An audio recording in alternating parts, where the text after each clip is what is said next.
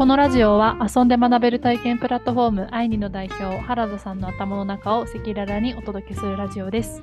スパイシーな表現があったり、聞き手のことをあえて一切考えずにぶっつけで配信しています。今日は3年間書いてきた週報も今回で終わりということで、えー原田さんの方で感じている文章を書くことのメリットや、また来年どういう1年にしていきたいか、行ってよかった旅先などについてお話しします。それではどうぞ。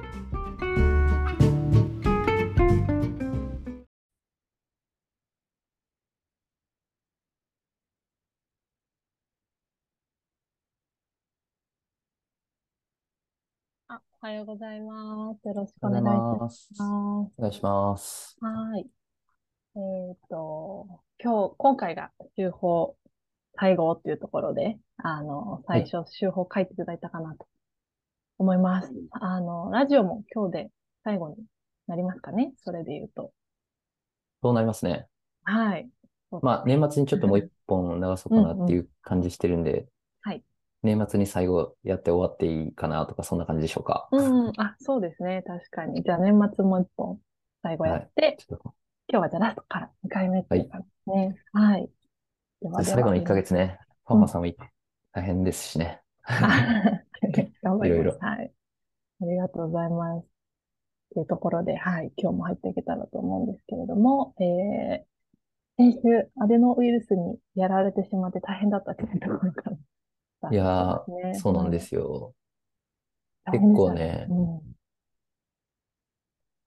あのーアデノウイルス、なんかあんまちょっと、あの、調べてもないのでよくわかってないですけど、あの、プール熱にかかってて子供がね、た。あ、そうプール熱って、なんですね。なんか、えーいわゆる、多はい。分ウイルスはアデノウイルスで、うん、うん、うん。なんか目の充血とうん、か、うん。あそういうのが併発して、は症状の特徴として。こう言ったり、ああ言ったりするみたいなのがあるような感じえがーあるみたいなんですが、プール熱かかってて、で、僕も同じくで、結構目も充血してみたいな感じで。大変で。で、何が一番大変だったかって、うんあの、喉の扁桃腺めっちゃ腫れて、わあ、そうだった夜寝てる時に、うん。あの、気道がもう塞がるぐらい腫れるから、はい。あの、息できないですよね。あの、息できないっていうか、こう、なんか、寝てる時ってこう、はいちょっと下がるじゃないですか、下がこう、しああの、いびきする人みたいな感じ。はいの時って、多分あれって気道がこう狭くなってるから、なるほど。はい。それで多分そうなってんのかな？ちょっとあまり僕、いびきはかかないんでわからないですけど、でも、も、扁桃腺めっちゃ腫れたら、もう、そ、それに近いような状態になるので、はい。なんかもう夜も寝れなくて、なんか、大変ね。れがちょっと大変でしたね。ええまあまあ。すごい、やっぱり、ね、熱もた高い感じなんですか？あ、もうね、5日間ぐらい、40度近くずーっとでしたね。でもね、正直その熱は、うん。正直そんなしんどくないです。あの、あ、そうなんですね。いや、しんどくないことはないんですけど、もちろん。うんうんうん。なんかそんなことより喉痛いっていう感じですね。あ、そうだったんですね。はい。というので、うんなんかしんどいレベルっていろんな病気でいろんなのあると思うんですけど、結構、はい。いや、一番しんどかったんじゃないかっていうぐらえい、えあの、しんどかったんで、コロナとかいろいろインフルエンザとか。ありますけど、うんうん全然それよりしんどかったですね。ええご家族皆さんなってしまったっていうことですよね、多分。うーんと、僕の、こ子供二人と僕です。ああ、そうだ、じゃあ。奥さんは大丈夫でした奥さんは。ええいやー、大変でしたね。本当お疲れ、はいお疲れ様でした。よく。はい。頑張ってよかったです。はい。でとはい。そうそう。死んでたんでちょっと遅なったんですけど、で、ちうんょっとですが、はい。まあでもだから何も書いてないですね、今週。あの、ほとんど何も書いてないんですけど、はい。まあ今回でちょっと終了しますよっていうのでう、んうんで、なんだかんだど、いつから書き始めたかなとかって思って見たんですけど、うん2020年11月19日からこの形式で書き始めたんですけど、うん。うんうんうん。だから、あ、ちょうどやなと思って、2020年11月19で、はい。本当ですね。うん。うん、ぴったり3年うんはいうん書いて終わった、終わったっていうか別に終わらすつもりないんですけど、はい。あの、一旦この形で書くっていうのは終わったっていう感じだったんで、うんうんうん。あの、3年やるといろいろやっぱそれはそれで見えるとこもあるな、みたいな感じで。うん。どどうでしたか？かい書いてみて、3年間。というのをちょっと書かせていただきましたっていう感じなんですけど。はい。いや、あの、うん。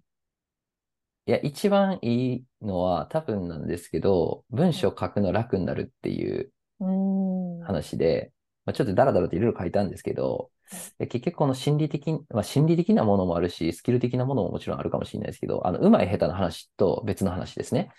なんか英語とかでもうん、まあ、僕も全然喋れないんで、なんかこう、じゃあ何かを伝えたいと思って、ある文章を今から喋ろうとか、例えばうん私はこういう仕事をしていますって今から喋ろうって思ったら、はい。なんかめちゃめちゃ脳のエネルギー使うじゃないですか。てか疲れるっていうか、うんうんもう一文喋って疲れるみたいな。うん。まあそれに比べたら日本語なんかペラペラペラペラ適当に喋れるわけですよねっていう、はい。このエネルギー消費量って全く違うと思うんですよ。はい。うんうん。で、これって結局、まあ、話すっていうのもそうやし、聞くっていうのもそうやし、書くっていうのもそうやし、読むっていうのもそうで、多分全部に言える話なんだと思うんですよね。うんうんうん。だから日常的にものすごいこう、例えば本読んでますっていう、それなりのボリュームの、まあそれなりのこう、なんていうかな、あの、か軽い文章じゃないというか、ツイッターみたいな適当な文章じゃないようなものを、うんうん。まあそれなりの分量をこなしてると、読むっていうこと自体も、はい。あの、なんていうかな、日本語を話す、英語を話すの、に近いような、そのエネルギーの消費量の違いみたいなものが生まれてくるし、うん。あの、それと同じで書くっていうこともやっぱあるんだろうなって思いますと。うん。うん。多分、一般的に感じる、その日本語で今から文章をよし書くぞって思う時のはい。よりは、なんかこう、あ、昔とね、昔の自分と今の自分とっていうのを比較すると、その、カロリーがすごい少なくうんアウトプット出せるようになったなっていうのが、まああって、うんうん。あの、やっぱそこってすごい大事なことなんだろうなって改めて思いましたっていう感じですかね。へ多分、英語今から喋ろうと思った時に、この振動って感じることが多分一番最初の参入障壁を生んでると思うんですよ。はい。疲れるから。疲れたくないんで、人は。うんうん。で、書くのも多分同じで、書くってなった時に振動ってやっぱ思うと思うんで、その、い。その振動を乗り越えるっていうところを一回乗り越えちゃえば、うんまあ、ある意味、こう、日本語喋ってるのとか変わらないようなエネルギー消費量でアウトプット出すことができるようになるんで、まあそこら辺からやっとなんかこう上手くなっていくとか、話すの上手になっていくってことに向けて多分歩めるようになっていくと思うんですよね。はいはい。うん、だから、あの、そうそう、戻るんですけど、まあ上手くなりたいっていう以前にやっぱり楽になるっていう感覚をうんまず得ないと、うん結構、書くこと自体しんどいんだろうな、うんみたいなことを改めてなんか思いましたっていうのですいません。うんで結論、はいその、めっちゃ楽に文章を書く、書けるようになったなって感じです。えーいや、そうです。なんか、なんだろう。私も原田さんの手法を見てると、この量で、なんか自分が書いた記憶、本当大学生ぐらいしかなんかなくて。それは言い過ぎでしょ。ょ。いや、でもなんか、こんなたくさん。いやいや、でもね、わわかりますよことね。ブログなんかそんなん書いてる人がほぼいないし、そんな、か例えばですけど、ブログ、メルマガ？わかんないけど、うん、そんな書いてるやついないやろって話で、じゃあそれ以外のタイミングで何書くって言った時に、うん。なんかツイッターとかその LINE 以上の文章をうん。うん。ね、はい。書く機会ってないですもんね、普通。なかなかそうですいね。や会社で例えばプラ、なんかスライド作りますっつったって、はい。うん。長い文章書くことないから、うん。うん。ね。そうですね。だからうんあんまり多分機会もないと思うんですよね。そうですね。うん。うん。はい。うんまあ、それが一個。うん。うん。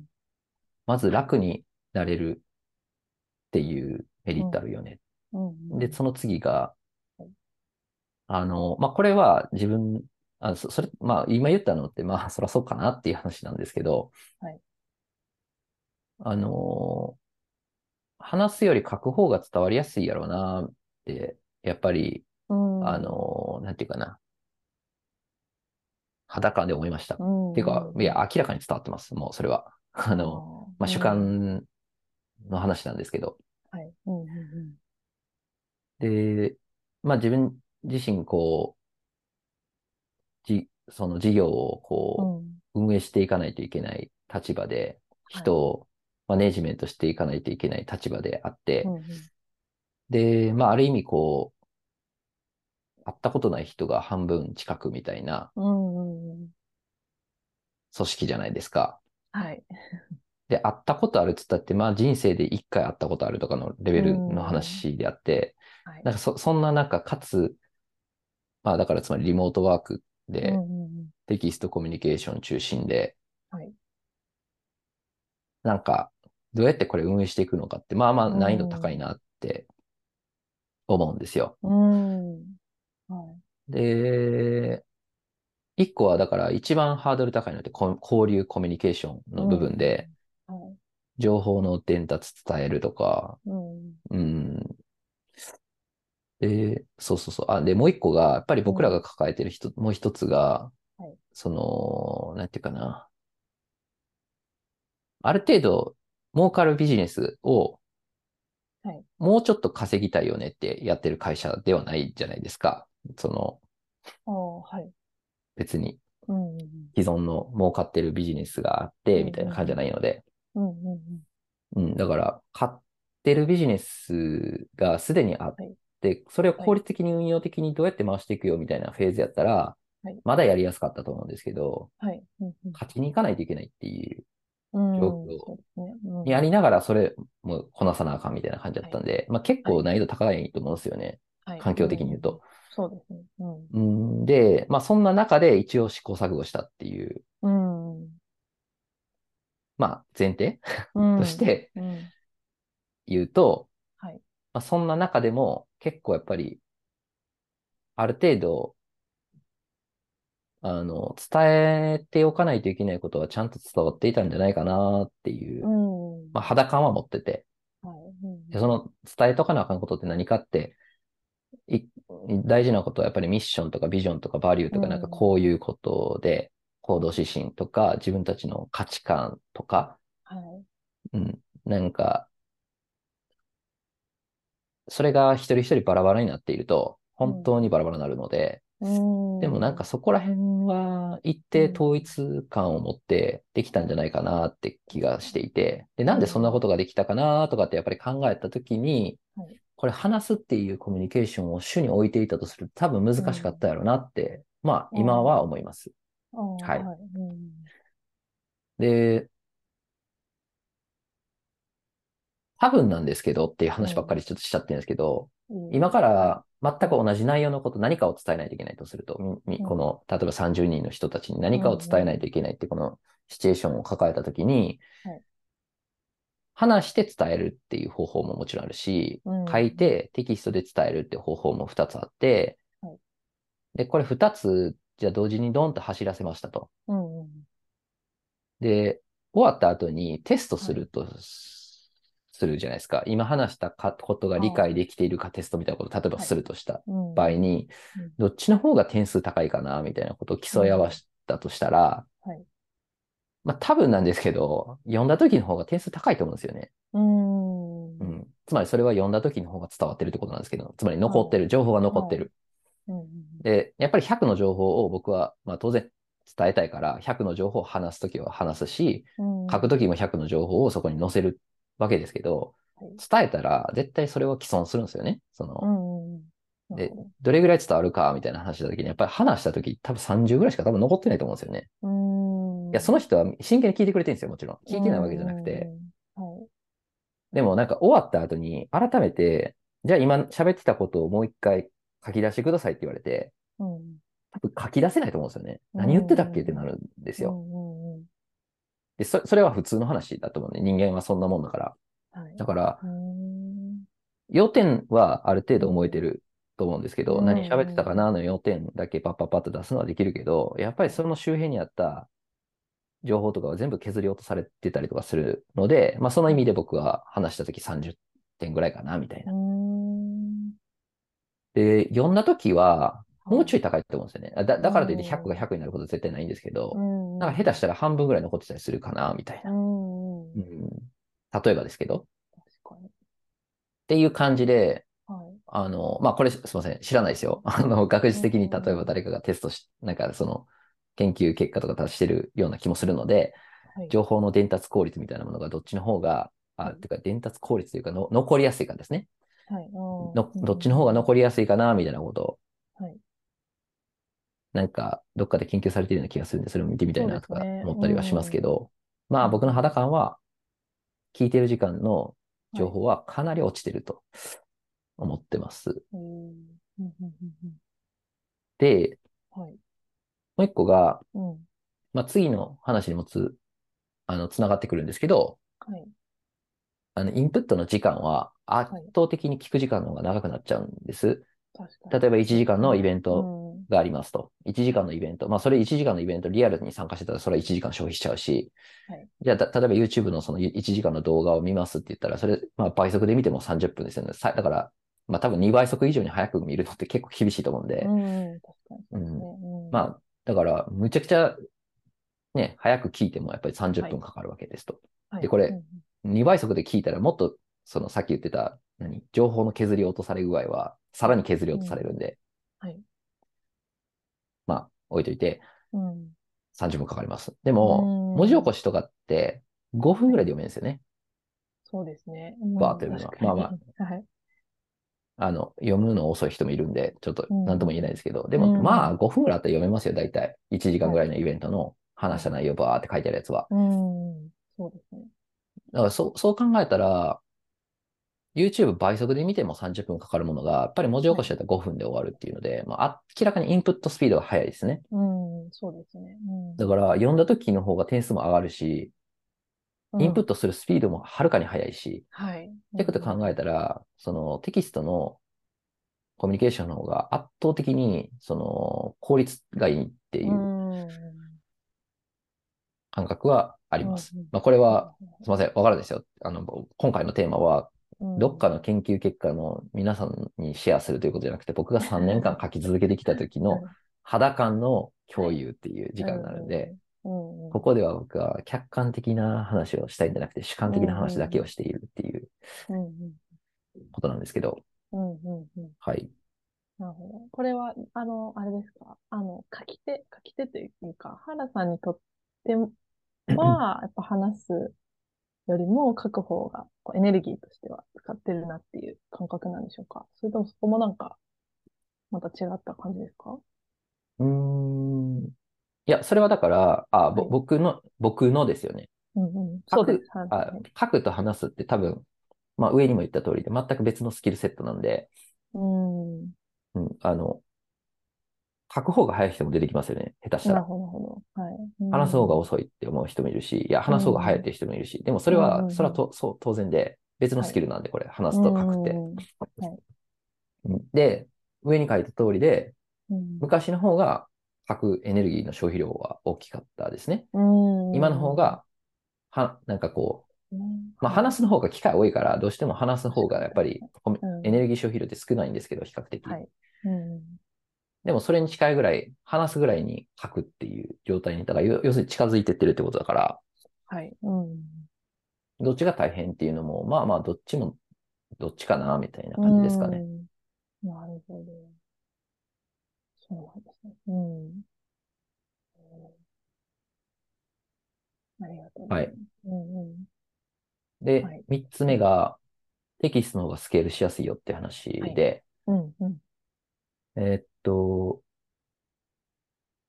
まあ、これは情報のインプットの効率の良さの話なんですけど、はい、その結果としてこうなりますよって話がテキストのスケールしやすいよとか、加工が伝わりやすいよってことにつながっていってるわけなんですけど、だから同じこと言ってるんですけど、実は。えっと、1時間話しますよっていうコミュニケーションをインプットする側に対して、やっぱ30分使わせてます。さっき言った通りで。使ってしまうんで、はい、そうすると、やっぱり今から30分咲かなあかんなと思ったら、なかなかそれ聞くってちょっとしんどいなと思って、やめとこうって思う人もいますよね、当然。うん。てか、聞けないっていう。うんうんうん。だから、ねはい、摂取する、その情報を摂取するカロリーが高いものっていうのは、はい、飛ばしちゃうんですよ。うんうん、やめとこうって。うんうん、でも、やっぱ5分で読めるテキストがもし同じくあったとしたら、あ、こっちやったら消費できるわっていうので、カロリー低いから。だから、参加するってなったりしますよね。まあ当たり前の話なんですけど。だから、接種効率が低いものがあった方が参加率は上がるんですよ。はい。うん、ので、まあ、あの、ここ、ここでは、その倍率が何倍なのかとか、その学術的な話をしたいのじゃなくて、あの、単純な話として、例えばですけど、で、コストが6分の1だから、例えば30分かかります。聞くんやったら30分かかります。テキストで5分で読めます。はい。同じ情報量を。はい。うん、6分の1なんで、コストは。うん、だから、例えばですけど、6分の1のコストなんやったら、参加率っていうのは6倍ぐらい上昇するよねとかって言えたりするわけですよ。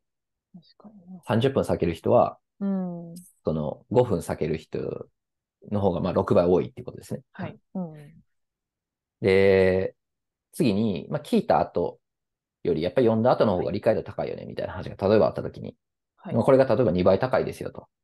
はい、あのまあ2倍じゃなくてもいいんですよ。さっき言ったように、あの、終わった後のテストしたら30点と50点の差がありますみたいなことなんですけど、はいうん、だから大体2倍ぐらい高いな、みたいな話が例えばあったら、はい、今言ってたみたいに、やっぱりこう、結局、発信っていうのは、どれだけ情報を、このせっか、えっと、人々の脳みその中に残した量が結局結果だと思うんですよね。だから叫んだ量じゃないと思うんですよ、発信っていうのは。残した量。皆さんの脳みその中に残した情報量の総量が多いかどうかっていうのが API なんで。じゃあそ、その点から考えたときに、えっ、ー、と、参加率が6倍上がりました。残る量も2倍上がりますって言ったら、単純計算でやっぱり12倍になるんですよねっていう。例えばですよ。はいうん、だから、結局これ、テキストの方が10倍残せるってことになるんですよ。同じ情報も。はい、だから、こっちの方がもう明らかにスケールするんですよね。はい。っていうので、あの、め、覚醒器でめっちゃ叫んだらそれでいいっちゅうもんじゃないっていうことで、発信は。そうです他人の脳みそにどれだけ情報を残すかって 僕は書いてますけど、うん、まあこれがもしゴールであり KPI なんだとすると、はい、圧倒的にテキストがいいなって思ったりはします。うん、うん。まあ一方でね、これは僕の、その、なんていうかな、今置かれている環境における一つのチャンネルの話をしているので、わかります？テキストが読めない人たちもいるんですね。さっき言ったみたいに。あの、読む、聞く、話す、書く、この4つのスキルっていうのは全部独立的スキルなので、今、さっき言ったみたいに、やっぱり日常的に本を読んでない人とかっていうのは、やっぱり読むっていうのってなかなかできないんですよね。あるいは、読んでるのに、全然意図を、あの、読み間違えてるっていう、そんな赤って書いてるのに青って読んでるみたいな人もいたりするんで、はい。はい。でそれってやっぱりも文章をちゃんと読んでる量が少ない人って読めてないんですよ。はい、で読めない人ってまあ一定の、一定数存在するんで、うん、だから読めない人っていうのはまあもうその時点でテキストコミュニケーションってその参加できないから、なるほど。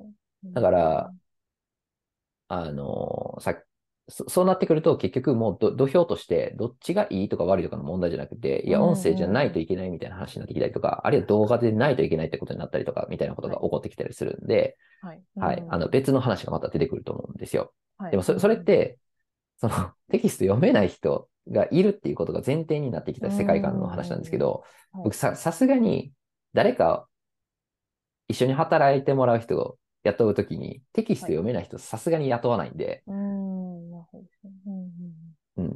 ああるいはテキスト残せないあ、テキストが読めない人、多分採用したら、その人多分アウトプット出せないんで、多分終了しますよね、普通に考えたらっていう。だから僕、僕のそもそものこの前提って、テキスト読める人しかいないっていう前提なんです。はい。うん、まあ、それもまた、あの、何？ここの今の文脈ってそういうことですよっていう、はい、ことなんですけど。はい。はいで、次がマネジメント楽になるっていうことで、まあまあ今まで書いてたようなことあったらそれは楽になるかなって気もするとは思うんですけど、うんと、なんかマネジメント楽っていうのって、なんていうのかななんか、正直ちょっと僕の今の置かれた環境において、この話するほどのことかなみたいな気はしているんですけど、つまりどういうことかっていうと、その、まあ、規模ちっちゃかったら、はい、マネージメントもクソもないんですよね、多分。あ の、マネジメントって例えば1000人とか、そういう話になってきたときに出てくる議論だったりすると思うんですよ。はい。うんうんうん、だからそこにその組織としての仕組みが必要とか、そういうことがもっと本質的なマネジメントの議論だだと思ってるんですけど、ただ一方で、一方でちょっと1000人に近いような環境が今もうすでにあるなっていう気はしていて、どどういうことかっていうと、その30人ぐらいで、あの、大丈夫だよねって言ってるのって、オフィス行ったらみんな顔合わせるじゃんみたいな。そうですね。はい。で、顔合わせるし、会ったこ、会ってるし、人、隣もわかるし、みたいな、なんかこう、だから、なんとなくその、近い距離にあると、楽なんですよね。で、これが全く会ったこともない、名前もわからないみたいな人たちがうぞうむぞうといるというような状況になった時に初めて、なんかこう仕組みという議論が出てきたりとかすると思ってて、ただ一方でね、今僕らの置かれているその環境ってどんな感じかって言ったら、会ったこともない人だらけなんですよね。そうですね。いや、あの、規模ちっちゃいとて。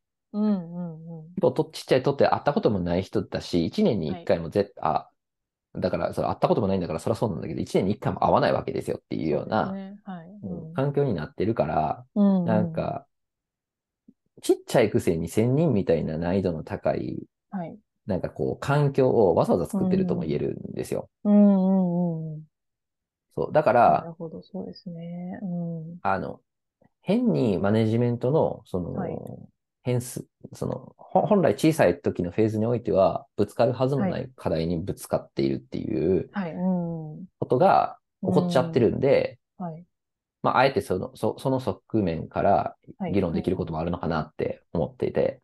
はい、確かに。うん、で、一応その文脈というか前提の上でなんですけど、はい、えっ、と、い、まあ、いろいろあるとは思うんですけど、なんか、はい、一定その、なんていうのかな。まあ、ここで書いたのは、なんか例えば数ヶ月ぶりぐらいに、例えば誰かさんと話しますみたいなシチュエーションがあったときに、はい、うんまあ、僕としては、数ヶ月ぶりに久しぶりな感じで喋るわけじゃないですか、当然。はい。だって喋ってないんだし、みたいな。はい、向こうが何考えてるのかわからんわけで、みたいな、はいうん。最近どんな感じかもわからんみたいな。うんうん、でも、向こうのテンションは結構、毎週話しますよね、ノリで話してくれたりするわけですよ。でそれそれって多分向こうはなんか、僕が今どんな感じかとか、何考えてるかとか、雰囲気分かってんですよね。うん。そう、そう、なんとなく。うん、はい。だから、別にそんな久しぶりでもないみたいな。うんうん。多分、いや、全然ちょっとわかんないけど、なんかこう、YouTuber とかに対して、ものすごいみんな親近感を抱いてると思うんですよ。昔からの友達ぐらいの。はい、知らんけどね。会ったこともないかもしれないけど。うん、でもなんかもう、めっちゃ知ってるみたいな。はい。っていう感覚持ってると思うんだけど、YouTuber がか、側からすると、お前知らんって感じなんですよ。確かに。だからすごい、わ、かります？この、うん、あの、近いんですよね。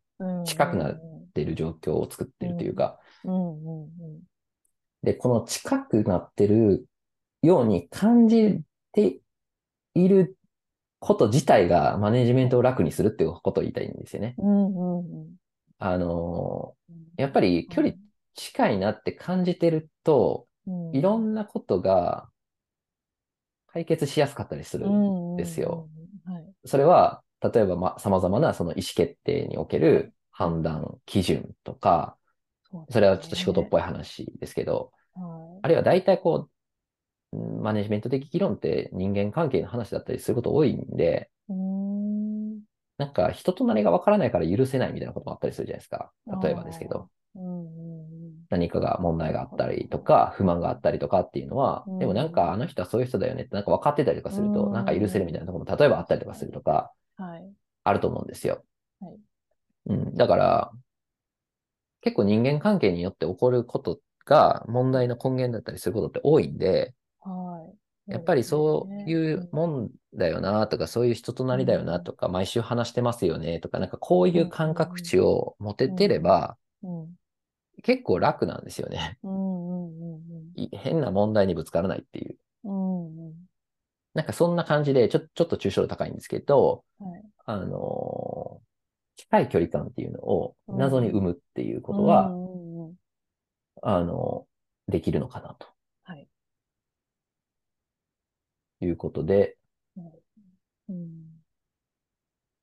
いいんじゃないかな、みたいな。うん。うん。で結局ねこれこ、こういう話もはい上に書いた話と全部一緒で、はいインプット効率の高さなんですよ。うん。うん。まあ、さっきも言ったんですけど、で、どう考えたって、例えばさ、わかんないですよ。じゃあ、真似してじ、あ、ま、ま真似はしてないけど、YouTube で社長がなんか発信しようかとか言い始めたとするじゃないですか。うんいや、だって YouTuber とすごい距離感近いから、みたいな。はい。あ、あの感じ作れたらいいよねとか言ってるけど、そんな社長の YouTube なんか見るわけないやんって話で、こっちもクソ忙しいのにみたいな。はい。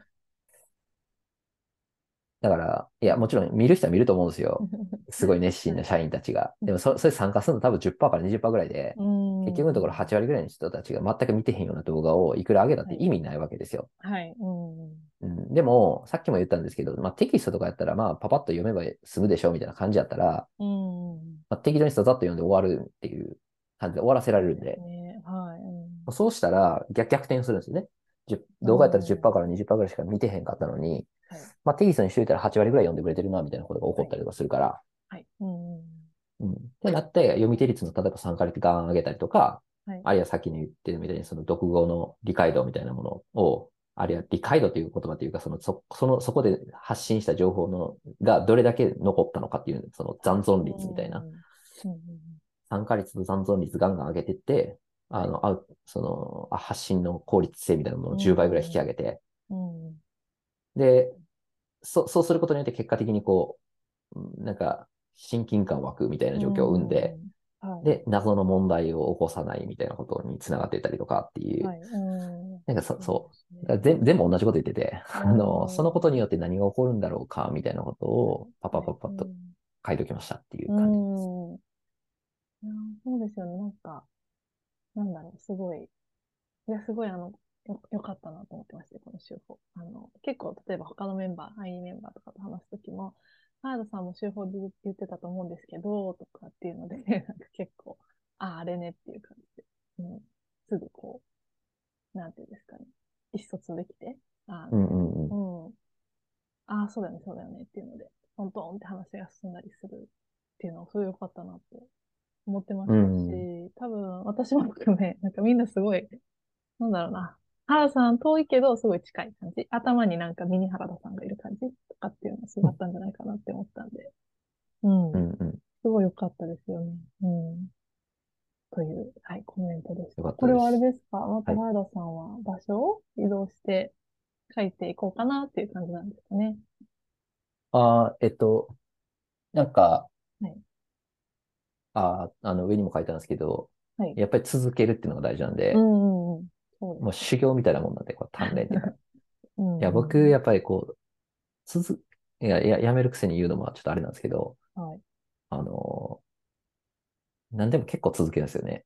あ、そうなんですか。走るとかもそうやし、あなんか一回やってい言い出したことやめないんで、基本は。うんうんうん。うん、だから、あの、うん。20年後ぐらいに小説家になろうかなって。村上春樹ぐらいのところまで行きたいな それはという感じで。面白いですね。最高です。うんなんか結構、なんか、あれですかね、サイバーの藤田さんとかも、なんかずっとブログ書いてたの。ああ、本確かに書いてましたね出ま。すもんね。うん。ブログ書いて。最近書いてい。ないんですかね。ああね、どうなんでしょうかね。うん。いや、まあちょっとね、僕、はい世代が若干違うから、多分ね、あ、世代が違うっていうか、その、なんていうの、藤田さんがそのなんか書いてた時代うんうんで、僕がなんかこう大学生みたいなぐらいだったと思うんですけど、うんうん大学の時スタートアップとかインターネットとか全く興味なかったんで、あ、そうなんですね。全く興味なかったというか、その情報が伝わってきてなかったっていうか、神戸大学でしたけど、神戸大学クソ田舎なんで、そうですクソよね。田舎のなんかこう、何？離島、離島っていうか、その、なんか、こ、こ、こ、孤島というか、はい。そういうなんか最新の上のとこですよね。そうそうそう、うんうん。テック情報みたいなものは1ミリも入ってこないから、うんうんうん。大企業に行って、うんうんそういうのが一番いいよね、みたいな会社、あの、大学だったから、なんか、興味もなかったっていううか。だからね、たまになんか、そう、なんか渋谷で働くみたいな、なんかそんなタイトルでしたよね。あ、そうでした、そうでした。なんかね、たまにそれ回ってくるなっていう認識があったぐらいで、うーん。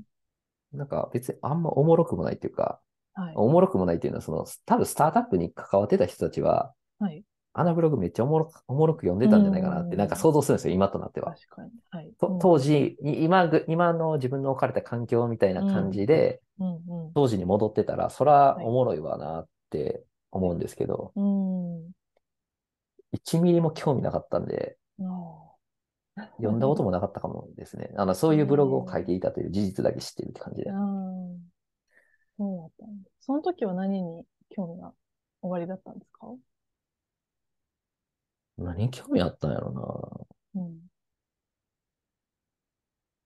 大学の時ですよね。はい。あれです、結構、なんか研究室に寝泊まりしたみたいな人。あそうそうそうそう。いや、普通にはい学業頑張ってましたよ。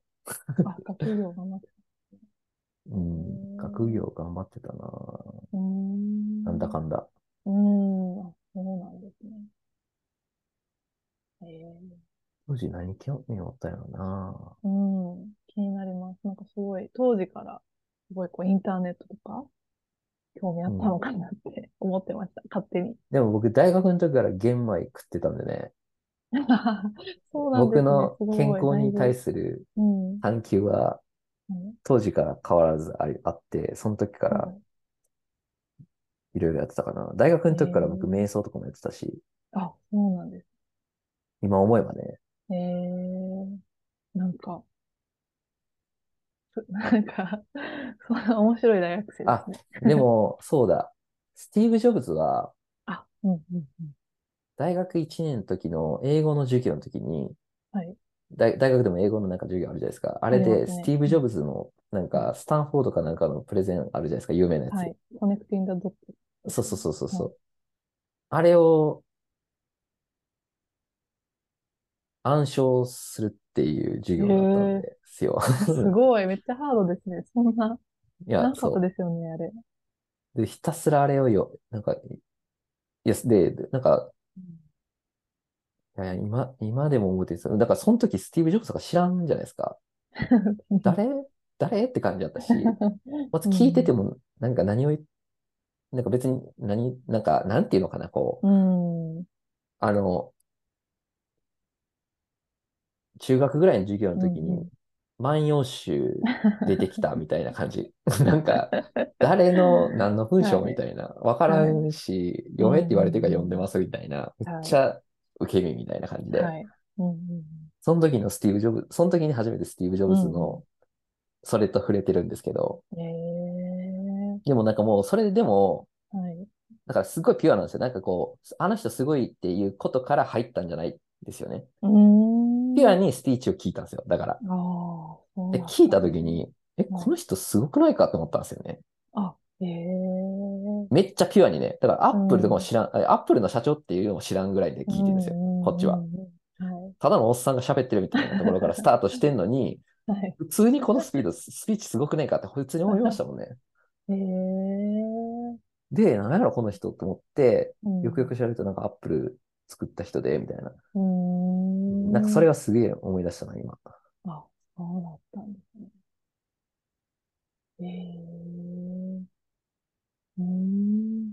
そこら辺からいろいろ、でも、うんなんかテック寄りなことには興味出てきたかなって気はしました。うんええあ、そうだったんですね。うーん、大事ななんかきっかけでしたね、じゃうん。高校の時とかは、あ。はい。1ミリも分かってなかったです。その、なんていうの？その、うん GAFAっぽい感じのノリ？はい、はい、なん、なん、わかります？そのアメリカのはい。シリコンバレーみたいな、はい、はい、はい。あの感じは1ミリも知らなかったですね。高校生の時は。そうなんですね。うん。ええああ。うーん、すごい。じゃあ、今でも、デーブ・ジョブズのあれ、覚えてて言えるっていう感じ。あ、いや、言えないですけど。あ 全然言えないですけど。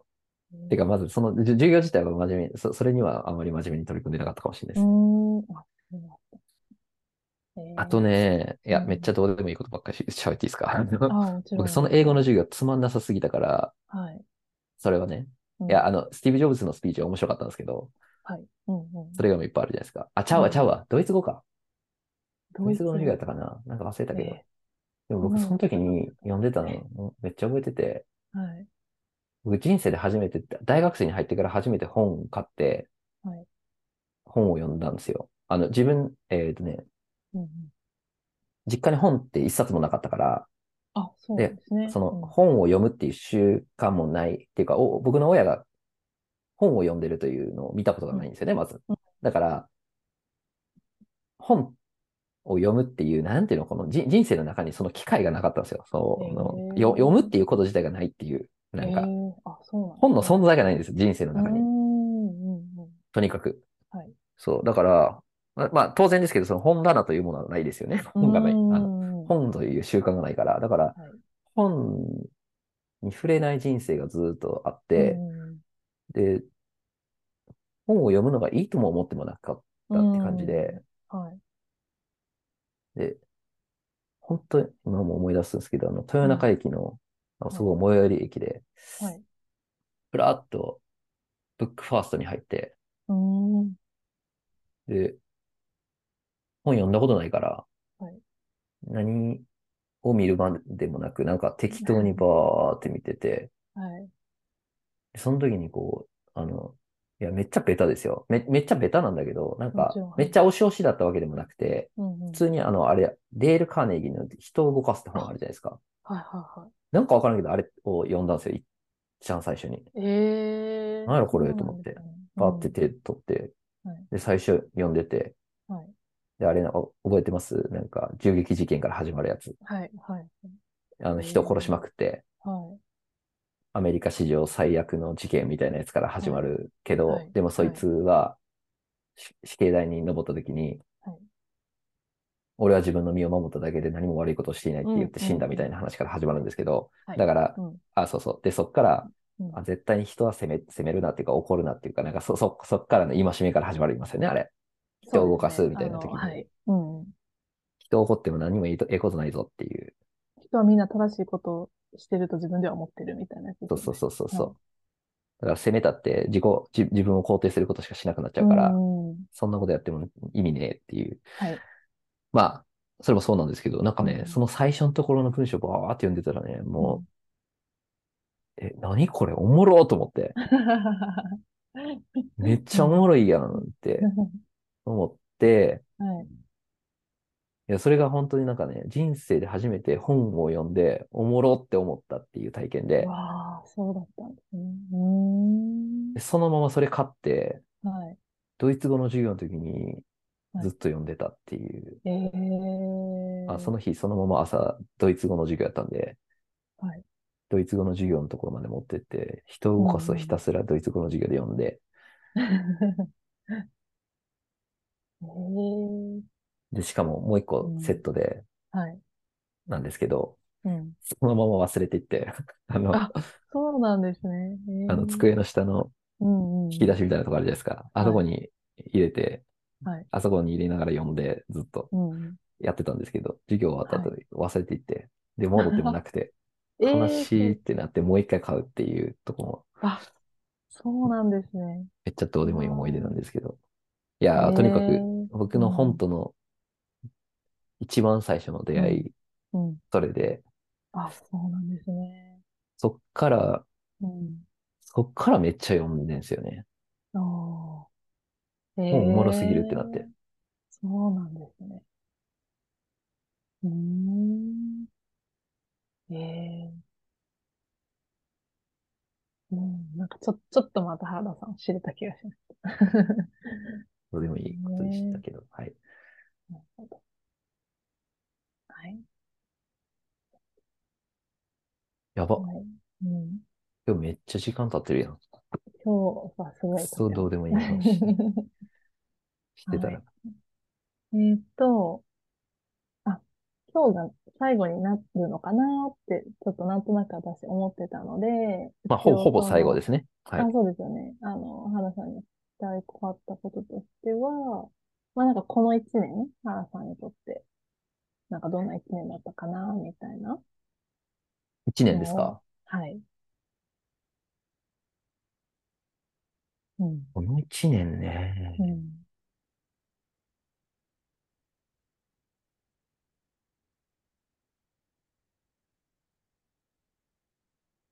なんか振り返るうん。気分にまだ慣れてないんですけど、ああ、終わってない、終わってない感が 満載すぎて、なんか確こかに。ちょっとじゃあ、う、いや、うんうん。あ、うん。あ、だからちょっと、うんうん。なんだろうな、まだ終わってないんですけど、みたいな。そうですね。1ヶ月ありますもん。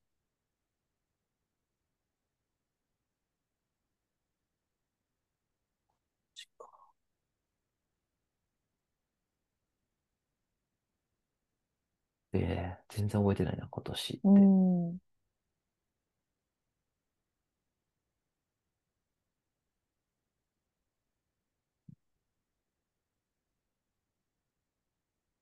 年ね、うん。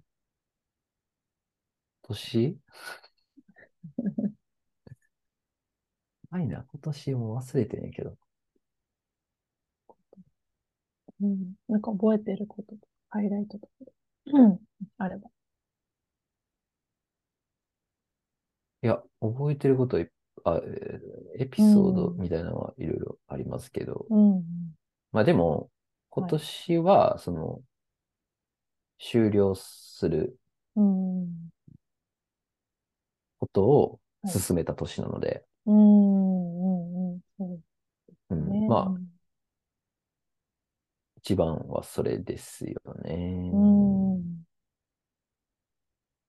そうね。いや、うん。だからなんやって。いう感じです。ううだったなんかそれで言うと、こう、来年？来年はどういう一年にしたいなとかありますか？来年ですか？うん。来年はむちゃくちゃにしたいですね。あ、来年はめちゃくちゃにしたい。うん。うん。なんか破壊と創造っおー、はい。て感じですか？うーん。えー、破壊と創造。いいですね。結構じゃあ、そうですよね。うーん。なるほど。なんか破壊するものとまあいろいろあるんですけど、うんうんうん。それは例えば自分の行動習慣とかもそうやし、ああ、はい。あのうん、今まで思っていた、その、まあこれからもこうやっていくかな、みたいなうんうんうん。道筋とかもあったりするけど、そんなものっていくらでも壊せるじゃないですか。確かに。はい。一週間とかで変わるんで、うん。うんそういう感じで、うんうん。ひたすら破壊と創造をしたいですね。ええいいですね。うん。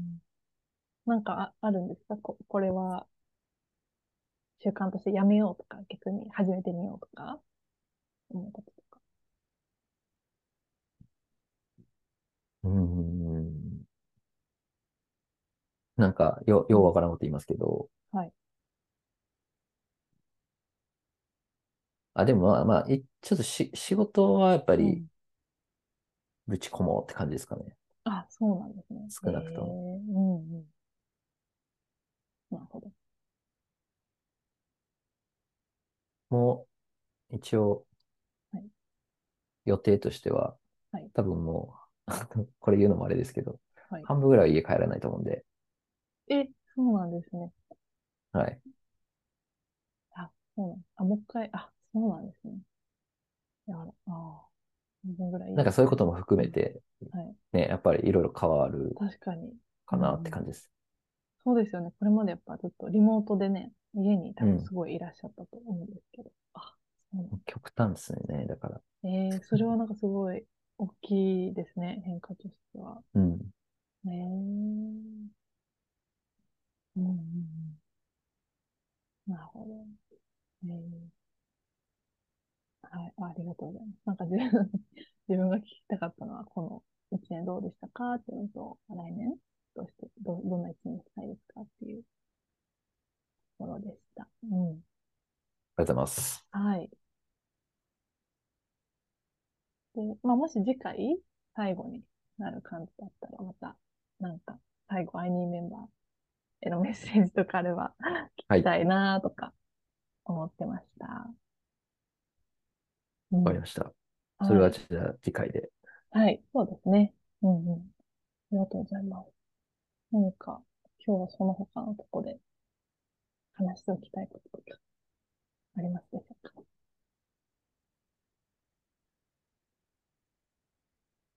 そうですね。うん。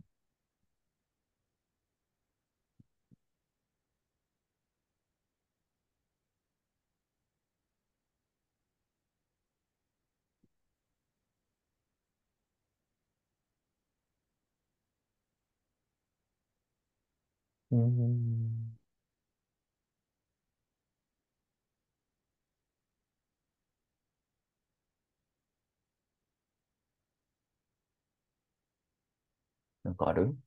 うん。そうですか、ね。なんか、うん。そう、さっき、あの、原田さん、大学のお話あったと思うんですけど、なんか私、昔、前原田さんに聞いてて、結構いろいろ、なんか旅行とか旅してたみたいな、うん、めっちゃ聞いしましたた。記憶、あ、そうですよね、聞いた記憶があって、だからなんか、まあ、過去にこう旅した中で、なんかすごい心に残ってることとか、場所とか体験うん。があれば、聞いてみたいなって思ってああ。ました。うん。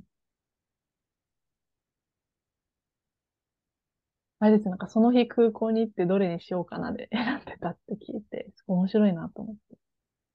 んその日空港に行ってどれにしようか？はい、原田さん、言ってませんでしたっけ？なんか空港にその日行って、うん。どこに行くかその場で決めるみたいな。うん、でもなんか、まあ、ノリはそんな感じでしたね。うん。普通に気分で国境を越えていました。うん。あの、いや、そうそう。で、まず、はい。例えばですけど、ホテルは、まあ、あまあ、てか、当たり前なんですけどね、そういう動き方をしてる人にとっては当たり前なんですけど、まあはいホテルとかそんな取るわけないじゃないですか。ああ、うん。だからうん、基本的にはその場所に行って、はい。で、宿行って空いてる空いてる空いてる空いてるずっと聞き、聞いて、あ空いてるとこあったら入るっていう、うん。そんな感じでやってるんで、まあはいその街バー回って、あい全部空いてへんかったら、うん。じゃあその街出ればいいだけの話でっていうくらいのノリで動いてるんで、で、明日どこにいないといけないわけでもなく、明後日どこにいないといけないわけでもないっていう感じでずっと動いてるから、うんはい。別にいきなり明日別の国に行ったっていいっていう、はい。うん。なんかそういうノリでずっと動いてたんですよね。ええうんうん。だから、なんていうの、その意図的に、なんていうかな、はいどこに行こっかなとか、そんなワクワクとか、そのゲームみたいな感じじゃなくて、ふらふらふらふらしてただけなんですよね、単純に。ええで、なん、なんかおおもろそうやったら行くっていうだけで、うんうんうん。もう気の赴くままに動き続けてたっていう、そんな感じですかね。ええなんで俺こんなとこいんやろみたいなところにいる時もありました。ああ、そうなんですね。ええなんか、うん。いや、なんかここ、はめっちゃ覚えてるとかありますかこんなことがあったとか。でもなんか、あ、いや、うん。いろいろもちろんありますって感じなんですけど、僕、いはい。一番やっぱすげえなって思ったのは、はい。いや、これも何度も多分言ってるような気がするんですけど、はい。あの、インドネシアのスラウェシ島っていうところにある、はい。あの、マナドっていう町の、ちょっと北の方なんですけど、マナドっていう町の北の方の、そのマナドからまた離島に行くところで、ブナケン島っていうのがあって、まあ、はい。まあまあ、まあ、うん有名っちゃ有名。まあ、そんな有名じゃないかな、みたいな。感じの、ブナケン島っていう島があるあるんですけど、本当だ、ありますね。はい。死ぬほど綺麗なんですよ。ええそうなんですね。ビビる。ええええすごい、ブナケンと。ね、マジでやばかったっすよ。あ、本当ですか。えええしかもなんか僕もなんか適当に言ってたんですよ。なんか、はい。あ、ほ いや、ほまあ、こんなとこ行くつもりもなくて、はい。適当にフラフラしてたらなんかか、なんか知らんけどたどり着いたんですけど、そうなんですね。はい。ええブナケン衝撃的なはい。綺麗な島でしたね。あ、そうなんですね。ええなんかね、こうん。う、すっごい遠浅なんですよ、まず。そのブナケン島から、ずーっと遠浅で、まあ10メーターぐらいですかね、10メーターぐらいの深さの状態がダーッと続いて、で、で、100メーターぐらい行ったところってなんかわかんなわかんないですけど、そそういう、うんそ、そのポイントだったのかもしれないですけど、そこからいきなりこう、絶壁でダーンと落ちるんですよ。こう、えあ崖のようにこう。え。だから、遠浅からのドーン深くなるみたいな構造になってて、はい、でそのドーンって深くなってるところに、うん、まあ、まずその遠浅のところにサンゴめちゃめちゃあるし、うんうんうん、ドーンって深くなるところにもすごいんですよ、はい、もう魚が。なんかしかも、まあまあ深いから。あ、そうなんです、ね、結構、大型の魚からもう、カメ、ウミガメからもう何でもいるみたいな。感じで。いや、しかもなんかこの島もね、まあまあなんかこう、まあちょっと知ってる人が来る場所みたいなところなんで。えー、知る人ぞ知るみたいな感じ。うん、いや、どうなんでしょうね。ちょっと僕も適当に回ったから、なんかここの島がどの程度有名なのかわからんけど、おま、なんかこの辺りに行った時にたまたま、なんか適当に調べ人行って、適当にバーって回ってる時に、お前ブナケンと行くべきみたいなの誰かに言われて、はい。で、あそうなんやと思って、ブナケンって言ったらマジですごかったって感じだったんで、ちょっとどの程度有名なのかとかも全然知らないんですけど。はい。えいや、なんか、そうそうそう。うん、まあまあ、結構、外人も来てましたね。ほんで、島の人が結構なんか、ようわからん、なんかこう、色鮮やかな、なんかクソでかい魚とか釣ってくるんですよ。釣ってきてくれて。そうなんですね。イメージ通りのなんかこう、はい、何これ食えんのみたいな。はい、うん食えんの？みたいな白白身魚バー買ってきて、なんかあの、イノシシを丸焼きするみたいなあの感じで、あ、はい。普通にバー焼いて、うん、お前も食えっつって食わしてくれたりとかしてるんですけど、なんかそ、それとかもめっちゃうまくて。あ、えー、そうなんですね。うん。何ここ？みたいな。天国、天国なのか？って思いましたね。えー、そうなんですね。そんなことがあったんですね。いや、調べてみます。ありがとうございます。はい、うん。はい。ということで、今日も、はい。こんな感じで、ありがとうございました。次回がラストということで。はい。また最後よろしくお願いします。ありがとうございました。はい。失礼します。